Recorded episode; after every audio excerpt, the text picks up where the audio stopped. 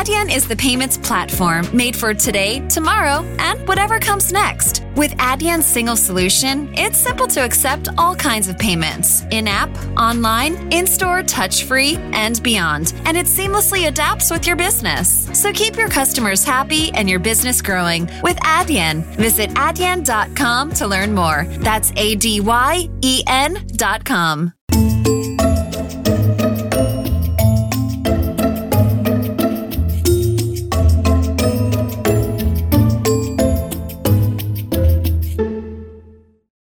tema da, tra da, transformação digital é uma buzzword que já, que já ouvimos há, há, há uma série de anos. Um, e, e, e, como, se costuma, como se costuma dizer, é, é, composto por é um processo de transformação não só tecnológico, mas é um, um, um processo também de transformação uh, cultural das próprias organizações, de filosofia, de processos, enfim, de, de forma de organização.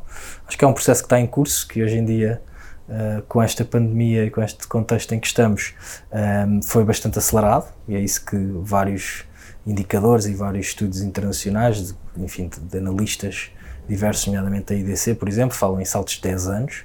Um, eu não tenho toda a certeza que seja um salto de 10 anos, mas é um salto seguramente significativo um, na maioria das organizações e aqui pensando sobretudo nas organizações uh, mais uh, num segmento médio, médio grande, digamos assim. As PMEs enfrentam, e sendo o nosso tecido empresarial, sobretudo de PMEs, enfrentam um desafio que eu acho que ainda não está suficientemente ultrapassado. Se de facto nas grandes organizações esse processo e o investimento em IT e em tecnologia e, e este próprio este andamento de transformação está completamente é um comboio que já, não, que já não tem forma de ser travado e que, inclusive, sofreu esta aceleração neste contexto. Nas PMEs, uh, uh, ainda vemos muito processo tradicional, ainda vemos muitos modelos de negócio tipicamente tradicionais e, portanto, essa evolução não acho que seja tão constante. Embora, por outro lado, hoje em dia assistimos também à, à, à explosão do, do, chamado empreendedorismo, das startups, etc. E esse também é um, um um movimento interessante de, de, verificar no nosso país com essa, com essa uh, entrada de novos, de novos empreendedores e de novas empresas que já são nativamente digitais. E, portanto, esse também é um, também é um acelerador desta, desta transformação. Eu, eu acho que o, o, a transformação digital foi durante muito tempo um tema do IT. É? Portanto, era uma coisa, lá está, muito agarrada à tecnologia e muito uh, ligado a esses departamentos de IT e a determinadas stakeholders dentro das organizações que falavam nisto e que, e que com isto queriam investir uns quantos milhares ou, ou, ou, centenas de milhares em tecnologias e em novas soluções. E, portanto, nessa parte concordo, sim, o decisor ainda não está uh, 100% a fazer essa ligação uh, dos pontos e a perceber exatamente em que é que consiste essa transformação digital. Eu acho que a pandemia trouxe como benefício, enfim, se podemos falar em alguma coisa boa neste contexto, traz como benefício um bocadinho essa percepção do decisor.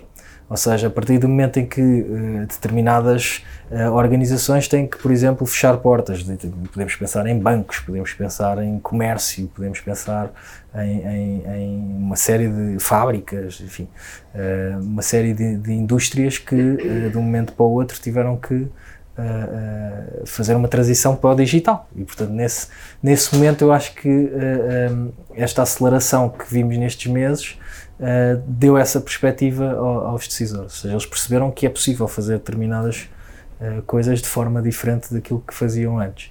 E é possível reinventar determinados processos. Claro que há atividades que, enfim, não podemos Uh, podemos eh, substituir um restaurante físico por um restaurante virtual ou digital, mas mesmo aí vimos uma, uma aceleração gigante. Não é?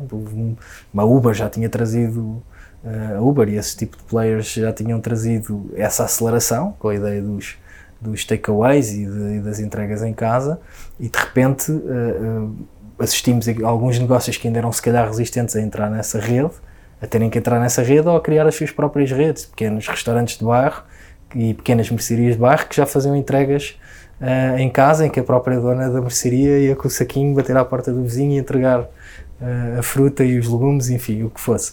E portanto, esses pequenos micro.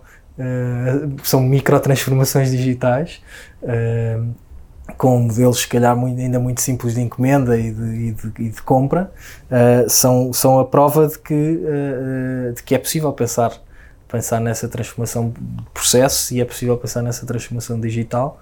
Uh, e se assistirmos, por exemplo, aos números de, de, de aos resultados do e-commerce nos últimos meses, a explosão é, é, é, é, é brutal é, e é muito significativa. Enfim, as grandes marcas de distribuição bateram recordes de vendas online e portanto eu acho que é um processo de facto que, que, que sofreu esta aceleração. E agora enfim, não sabemos como é que o novo normal uh, vai como é que vamos reagir a este regresso a um modelo híbrido uh, e, e, como é que isso vai funcionar. Mas é interessante até pensarmos nessa na perspectiva do e-commerce não é muito a minha a minha área, mas enfim, nós, o e-commerce existe há muitos anos, muito, nós marketeers falamos nisto há muito tempo uh, e, e, há setores de atividade que já estavam perfeitamente uh, enraizados no e-commerce, mas notava-se ainda na parte do consumidor algumas resistências, ou seja, todos nós vivemos, temos essa experiência, enfim, compramos fazemos compras de supermercado online, mas não compramos roupa. Uh, ou agora compramos roupa, mas não compramos mobiliário, enfim, sei lá. Uh, uh, e, e, portanto, esse processo também tem, tem evoluído e tem sido interessante verificar que áreas não tão. supostamente não tão propensas ao, ao, a um, a um, um e-commerce, por exemplo, estão, estão muito mais a olhar para essa perspectiva. Uh, e portanto, hoje em dia compramos cada vez mais online. Eu acho que esse caminho é irreversível e acho que esta pandemia e este confinamento de vários meses uh, ajudou muito a fazer esse caminho. Um, isto pensando no, no, no, grande consumo, diria que hoje em dia uh, todos os setores estão a olhar para o e-commerce e todos os setores estão a reinventar um pouco o seu negócio e a forma, e a forma de transação e de relacionamento com os clientes. Uh, no B2B um bocadinho, um bocadinho diferente. Eu diria que, que, esta marketing digital dá-nos uh, inúmeras vantagens, desde logo a tal democratização de acesso à informação.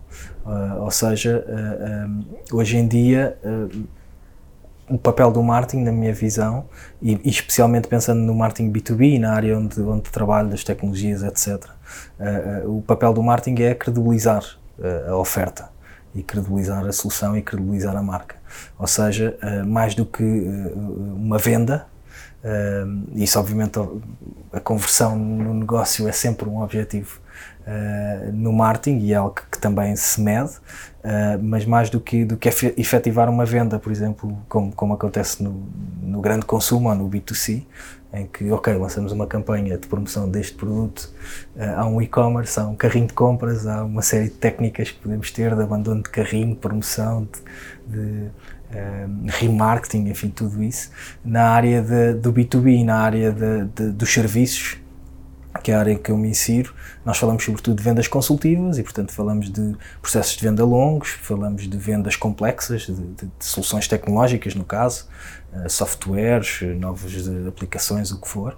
Uh, e aí eu vejo o marketing como uh, um acelerador do negócio e, como referi, como um credibilizador da oferta. Ou seja, no fundo, eu tenho uma série de canais que antes não tinha acesso, onde eu posso produzir conteúdo que seja relevante para os targets e para as organizações a que me dirijo. E, portanto, mais do que utilizar esses canais para uh, uma ação de, de push comercial uh, e para divulgar uma promoção ou para falar dos benefícios deste software versus este, uh, e, e nós utilizamos muito esses canais para, para falar sobre as dores do cliente, como se costuma dizer, para falar sobre os desafios que aquela organização enfrenta na transformação digital, na transformação do seu negócio, etc. Uh, uh, e para uh, disponibilizar esse conteúdo. Ou seja, nós, ao falarmos de uma determinada temática com propriedade, estamos automaticamente a, a posicionarmos como especialistas e como um potencial fornecedor depois dessa solução a um potencial cliente. e, portanto, a comunicação e o, e o marketing digital têm no B2B especificamente, tem evoluído muito nesse sentido.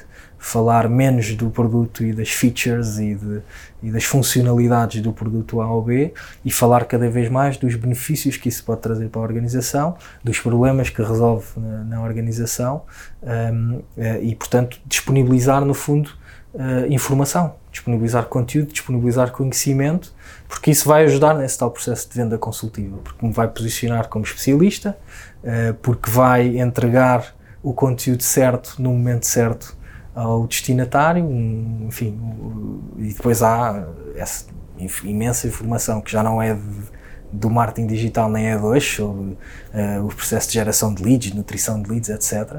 Eu comecei a estudar isso e a trabalhar nessas áreas em 2005, portanto nem havia marketing digital nem, nem, nem estes canais todos e já se falava em nutrição de leads, uma lead que está uh, uma lead de A a E ou de 10, enfim, lead scoring e todos aqueles processos e portanto a lead faz o, o potencial cliente faz um caminho até estar pronto a comprar, desde a identificação da necessidade, até depois a identificação de um budget, até depois comparar soluções, até chegar a, ao momento em que decide a compra.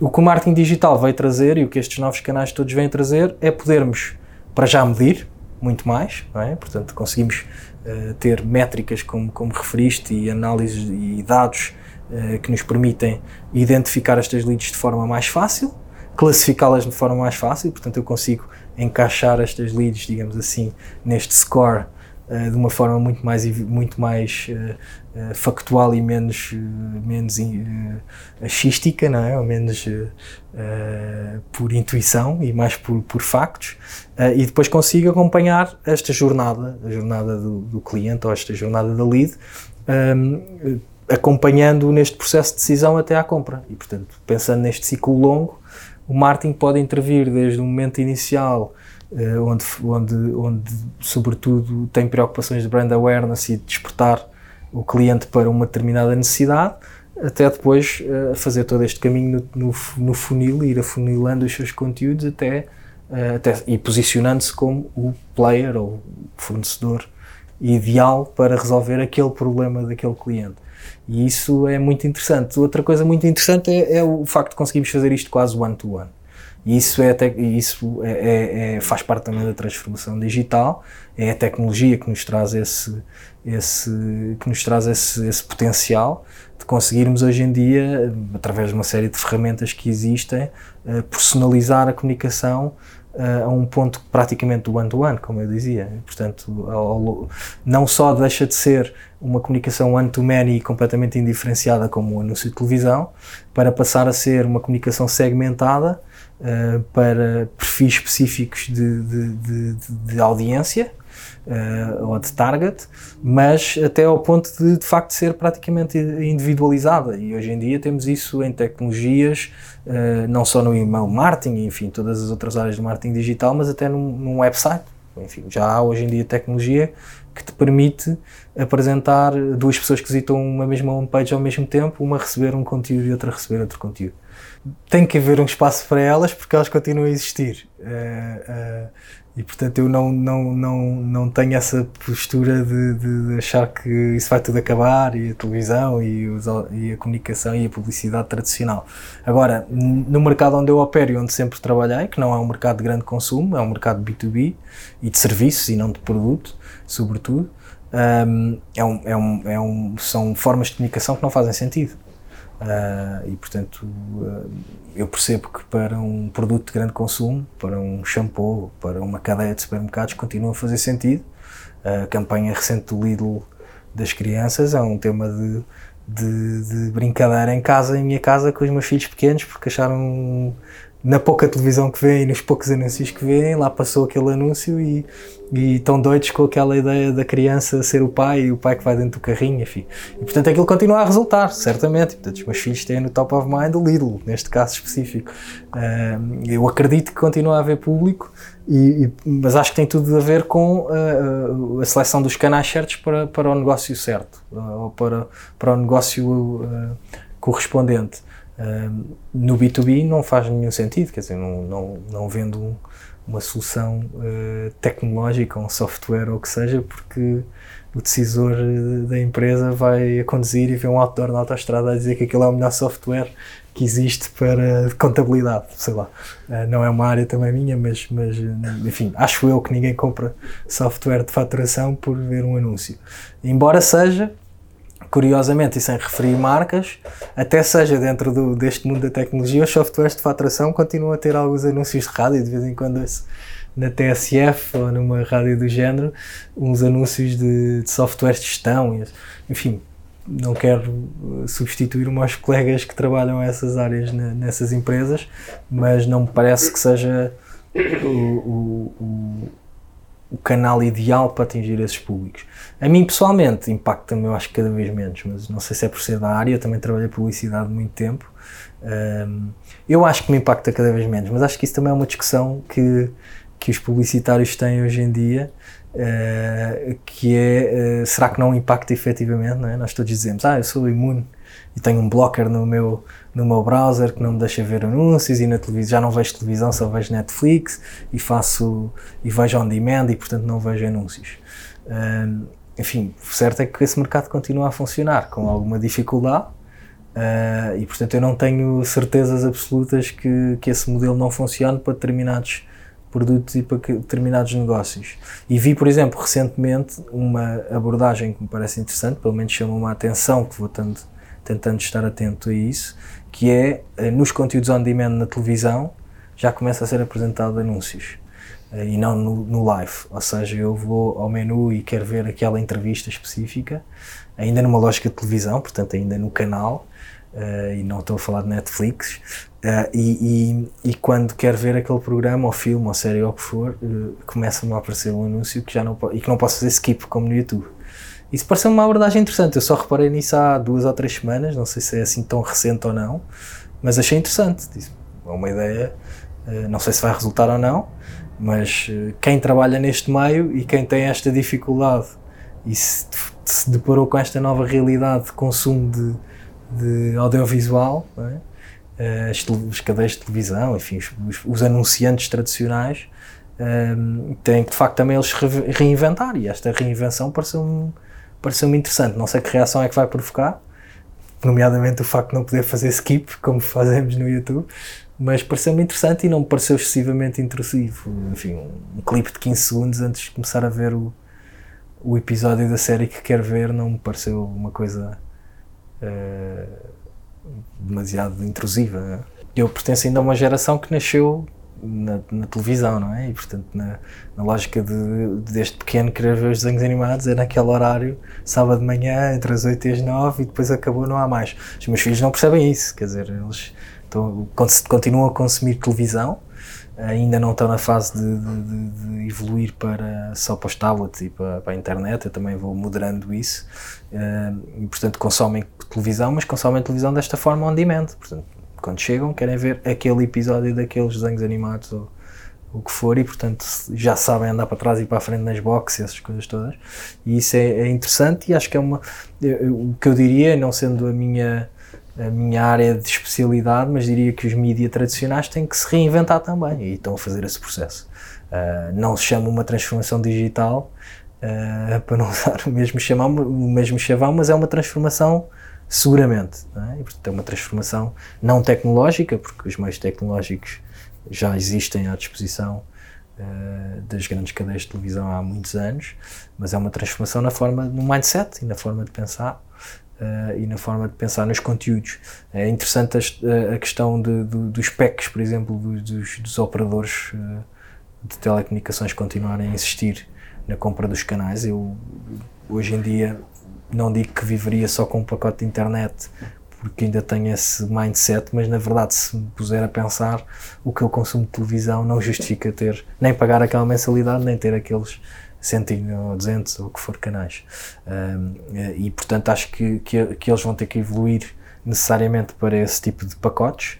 Eu lembro-me de uh, uma das primeiras vezes que tive essa percepção tão clara foi com uma pessoa da minha equipa, mais nova, e portanto millennial, como, como, como se diz, uh, que estava no processo de mudar de casa, de viver sozinha, aquelas coisas de sair de casa e não sei o quê, e tinha essa guerra, porque tinha acabado de alugar um apartamento Uh, não via televisão, nem sequer tinha televisão, o objeto físico, Uh, e portanto só queria um pacote de internet e não havia, uh, ou era mais caro, e portanto ela acabou por subscrever um, um, pacote com canais sem ter televisão. Portanto, puseram lá uma box que ela enfiou dentro do, da sapateira, de uma gaveta, só para ter internet.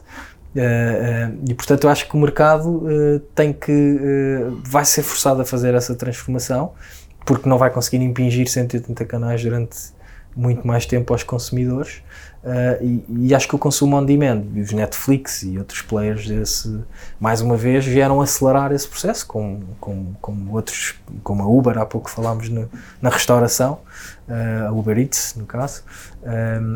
E eu acredito que, que, esta, que estes novos players vieram acelerar esse, essa lógica. Até se pensarmos por exemplo no meu caso pessoal eu se calhar tenho televisão para ver jogos de futebol e pouco mais e se calhar é das poucas coisas que eu não gosto de ver, on, não é on demand, não gosto de ver em diferido e gosto de ver em direto porque se vir em diferido tenho que desligar tudo e todos os devices porque senão vou ser eh, bombardeado com notificações de amigos e comentários essas coisas todas. Acontece às vezes, já vi, já vi jogos indiferidos, mas tive mesmo que fazer isso, pôr airplane mode em tudo para não saber o resultado. Mas, por exemplo, uma coisa simples no, no desporto é, é on demand. A Sport TV pode, podia perfeitamente uh, digo eu, que não sou especialista, mas podia perfeitamente vender eh, jogos em pacote, comprar um pack de jogos do, de Clube A ou B ou C, ou até uh, individualmente. Este jogo custa 7 euros. Chego lá, subscrevo e vejo. Uh, e portanto seria uh, um consumo live, mas ao mesmo tempo on demand, não é? Portanto seria, no limite também podia não ser live, com estes contras todos que teríamos que nos adaptar enquanto sociedade para não viver a coisa em direto. Mas, era, eh, mas acho que é, são formas que têm que ser exploradas. Uh, e, e, esta democratização dos canais digitais e este acesso, temos visto, por exemplo, falando no caso da RTP, o RTP Play é um produto interessante que vem na linha dos Netflix, etc. E que já começa a ter conteúdos que só estão disponíveis no RTP Play e outros que estão na emissão normal uh, e acho que a evolução vai ser por aí. Uh, nós temos essa visão na Noesis já há algum tempo, na, na área da, uh, do marketing, e, e, eu tendo a olhar e a, nossa, e a forma como nos organizamos para o marketing e para a comunicação em três grandes pilares, digamos assim. Um é o pilar business, que já falámos aqui, eu vejo o marketing como um acelerador de negócio, uh, como um, um, um potenciador de, de, de, de, novos negócios e de, novos clientes, e portanto todo o processo de leads que já aqui falámos. Uh, depois toda a componente de comunicação, obviamente, utilizando estes canais todos, o conteúdo, enfim, tudo aquilo que falámos. Mas nós temos também uma visão uh, que, em aqui toca um bocadinho a área dos recursos humanos e, portanto, isso também acho que é um desafio interessante para as organizações perceberem como é que endereçam esse, esses temas, mas nós olhamos cada vez mais para o employer branding, para, para aquilo que hoje em dia se chama o employer branding. Principalmente numa área, eh, nós estamos numa área tecnológica e, portanto, é suposto estarmos na vanguarda da própria tecnologia e estamos a ajudar os nossos clientes e as organizações nesses processos de transformação. E a área da tecnologia é uma área. Uh, em Portugal sofreu um boom gigante com os Web Summits, enfim, com todos os processos que têm acontecido, e é uma área que se costuma dizer de pleno emprego, ou seja, é uma área onde há muito mais procura uh, do que oferta em termos de recursos profissionais. E por um lado, há um esforço muito grande a ser feito por algumas organizações naquilo que é a reformulação das próprios, da própria educação e do próprio processo educativo de, dos jovens e dos próprios programas, portanto, aquela lógica de das disciplinas STEAM, da engenharia, da matemática, etc. E isso é um processo que eu diria mais político, embora com muita participação de algumas empresas privadas, a Microsoft, por exemplo, é um, é um, é um dos grandes dinamizadores destes, desse tipo de programas e acho que esse é um caminho uh, para conseguirmos ter gerações mais preparadas e para responder a este, esta, esta procura de, de, recursos técnicos. Outro caminho, é o, e esse é o desafio mais nosso e que nós no marketing da Noesis endereçamos, que é este caminho do employer branding, ou seja, de facto já não há carreiras para a vida, já não há essa ambição sequer nos jovens de fazer, de trabalhar 20 anos, a nós existem 25 anos e terá meia dúzia de pessoas com, que estão há 20 anos na empresa, mas as novas gerações não, não, não procuram sequer isso. E portanto o esforço é muito uh, como é que tornamos estas organizações uh, apelativas para, este, para estas gerações e o employer branding é, é precisamente isso no fundo é também um trabalho de marketing e também um trabalho de comunicação, na minha opinião, muito mais do que um trabalho de recursos humanos, embora aí possa haver alguns conflitos dentro, culturais dentro das organizações, mas é sobretudo um trabalho de, de posicionar, é um trabalho de marca. Portanto, é posicionar a marca para que esta marca seja apelativa para estes públicos.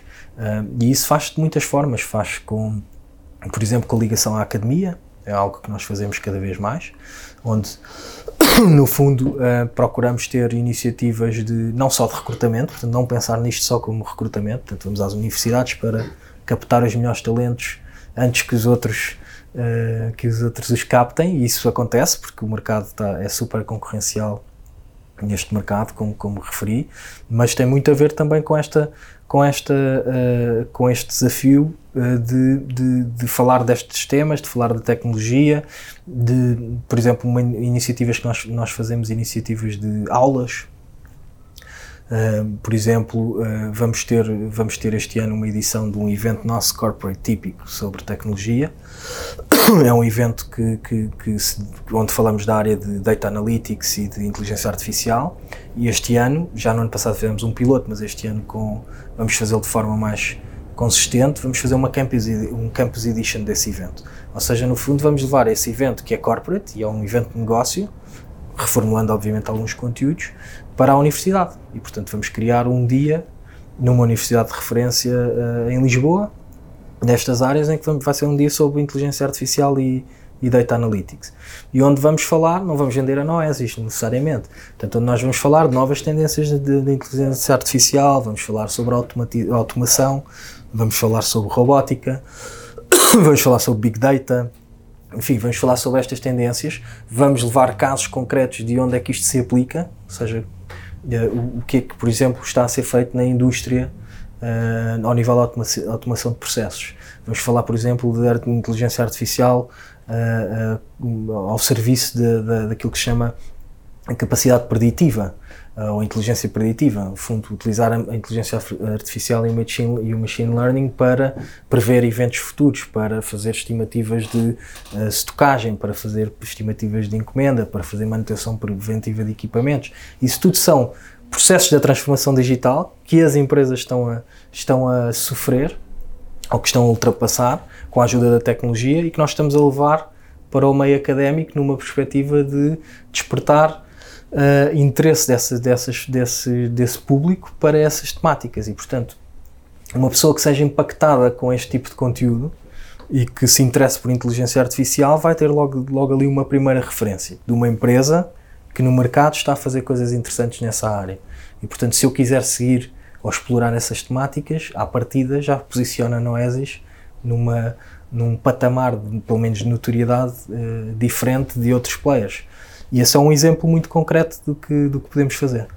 Sim, esta área da tecnologia sofre muito, uh, ou seja, é aquilo que dizia, há muito mais procura do que, do que oferta nestas áreas. Uh, mas aquilo que também tem sido, tem sido feito neste, por necessidade neste setor é cada vez mais ir buscar pessoas de outras valências, ou seja, cada vez também é uma tendência interessante registar que é uh, as empresas tecnológicas e as empresas que trabalham nesta área do IT já não procuram só engenheiros informáticos ou engenheiros. Obviamente que há essa base e é uma base importante para componentes mais técnicas, mas cada vez mais nós vemos em processos uh, digitais e, de, e, em processos de projetos de desenvolvimento tecnológico, pessoas com backgrounds de sociologia, antropologia, letras, enfim. Porquê? Porque, uh, uh, no fundo, tem a ver um bocadinho com o que falávamos no início. A transformação digital nasceu como sendo uma coisa do IT e muito tecnológica, mas hoje em dia é muito mais do que isso, é uma transformação uh, cultural das organizações, é uma, uma alteração de processos e, portanto, toca áreas como economia, gestão, uh, comunicação também. Uh, se nós pensarmos, por exemplo, tudo o que é Customer Experience, uh, obviamente que são precisos recursos em determinados projetos para trabalhar, por exemplo, as jornadas do consumidor, definir personas, definir comportamentos, etc. Pessoas que tenham esse, esse background sociológico, consigam, por exemplo, interpretar dados demográficos ou dados de uma por data da vida ou, uh, inclusive, aqueles testes que se, que se fazem de, de, de, de, comportamento de navegação, de UX. É? A própria disciplina de UX não é uma, não é uma disciplina necessariamente técnica, ou tecnológica, é técnica, claro, mas não é, não é necessariamente tecnológica e não é feita por, por engenheiros. E, portanto, aquilo que estamos a ver é no ecossistema das organizações tecnológicas e do software e de todas essas áreas, uh, esta, esta uh, junção de diferentes perfis. E isso é interessante e alarga um bocadinho o espectro de, de, de, de, recrutamento. Mas, na minha opinião, há um desfazamento grande entre a educação, que continua a ser muito tradicional, e, e, o, e o futuro.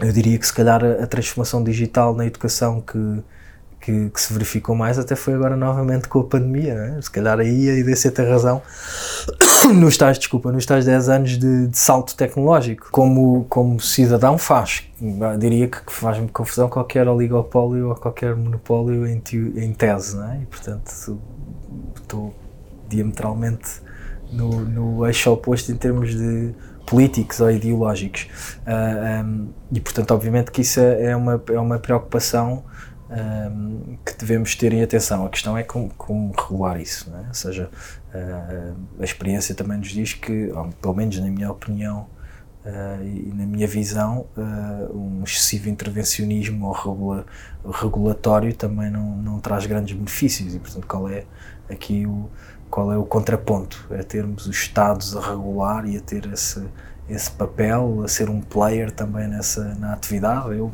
tendencialmente tenho uma visão liberal da coisa e, uma visão de, de economia de mercado e, portanto, preferiria que o, o, próprio mercado se ajustasse. Agora, obviamente, que há essa acumulação em empresas como Facebook e Google que é de, um, de, certa forma assustadora. A mim o que não é tão não é assustador, ou pelo menos não é novidade, e que aquilo que me provocou um bocadinho de surpresa, eu, vi, eu comecei a ver o documentário, não acabei de o ver porque adormeci duas vezes, porque na verdade aquilo não me traz, não trouxe nada de novo. Quer dizer, acho que nós todos, marketeers e que trabalhamos na área digital, falamos disso, disto há imenso tempo. E portanto a ideia de, obviamente, que, que tem que haver uh, a reserva de, dos dados pessoais e tem que haver aqui uma série de, de, de regulações, e enfim, e houve uma série de escândalos como o tema de, das eleições e da Cambridge Analytica, essas coisas todas, mas na verdade aquilo que, que é feito é aquilo que nós prometemos nas organizações quando falamos na transformação digital. O que é que é Big Data? Big Data é precisamente isso, não é? Eu conhecer o comportamento do consumidor em todas as suas interações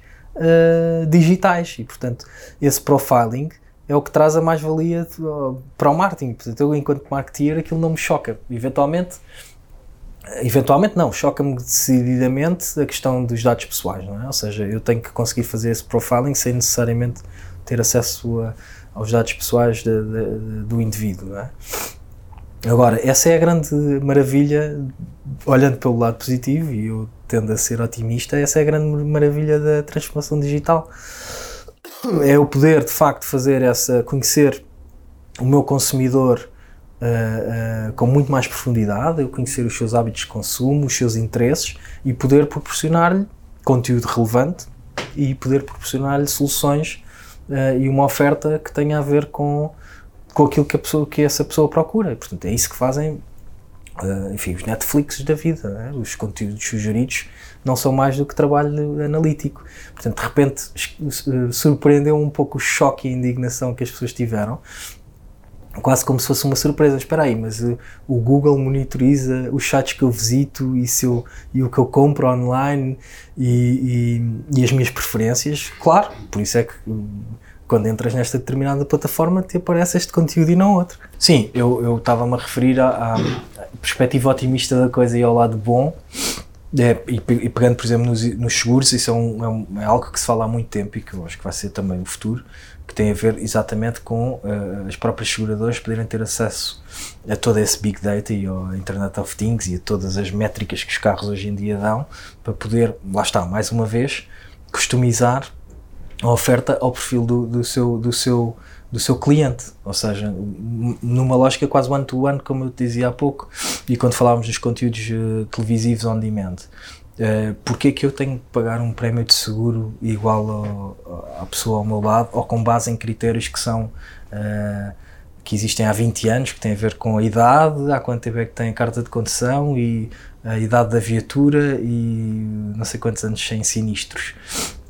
Será que essas são as únicas métricas? Hoje em dia, quando ouvimos falar na evolução desse mercado, por exemplo, falamos em, inclusivamente, podemos monitorizar o estilo de condução da pessoa. Claro que isto levanta questões éticas, porque, eh, porque pressupõe que teremos acesso à localização e, portanto, perceberemos alguma entidade terá acesso aos percursos que, que essa pessoa fez e entra numa esfera de, de violação da vida privada. E acho que este, essa é uma discussão ética que a transformação digital e que o digital traz e que tem que trazer cada vez mais e que, e que acho que vai ser a discussão ética de futuro.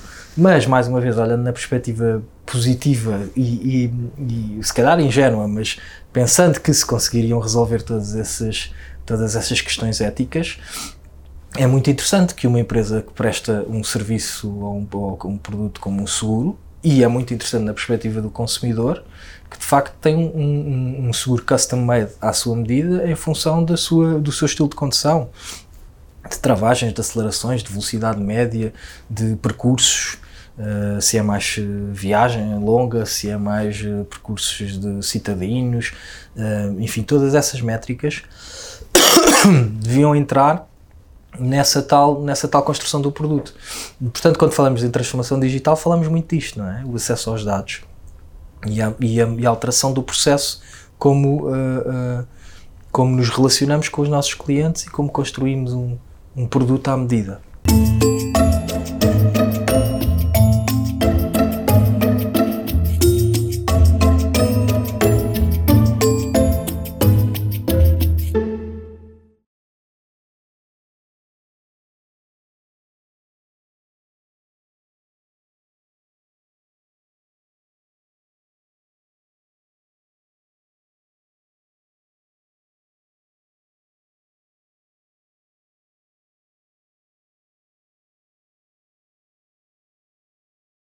Deadline on Oak Street, aisle 3. Welcome to the housing market. I'm with Redfin, and I'm here to help. I need to sell my house. Great. Redfin charges a 1% listing fee when you buy and sell with us, which is more than half off the usual fee and saves you an average of $8,400. Oh, wow. Is that all?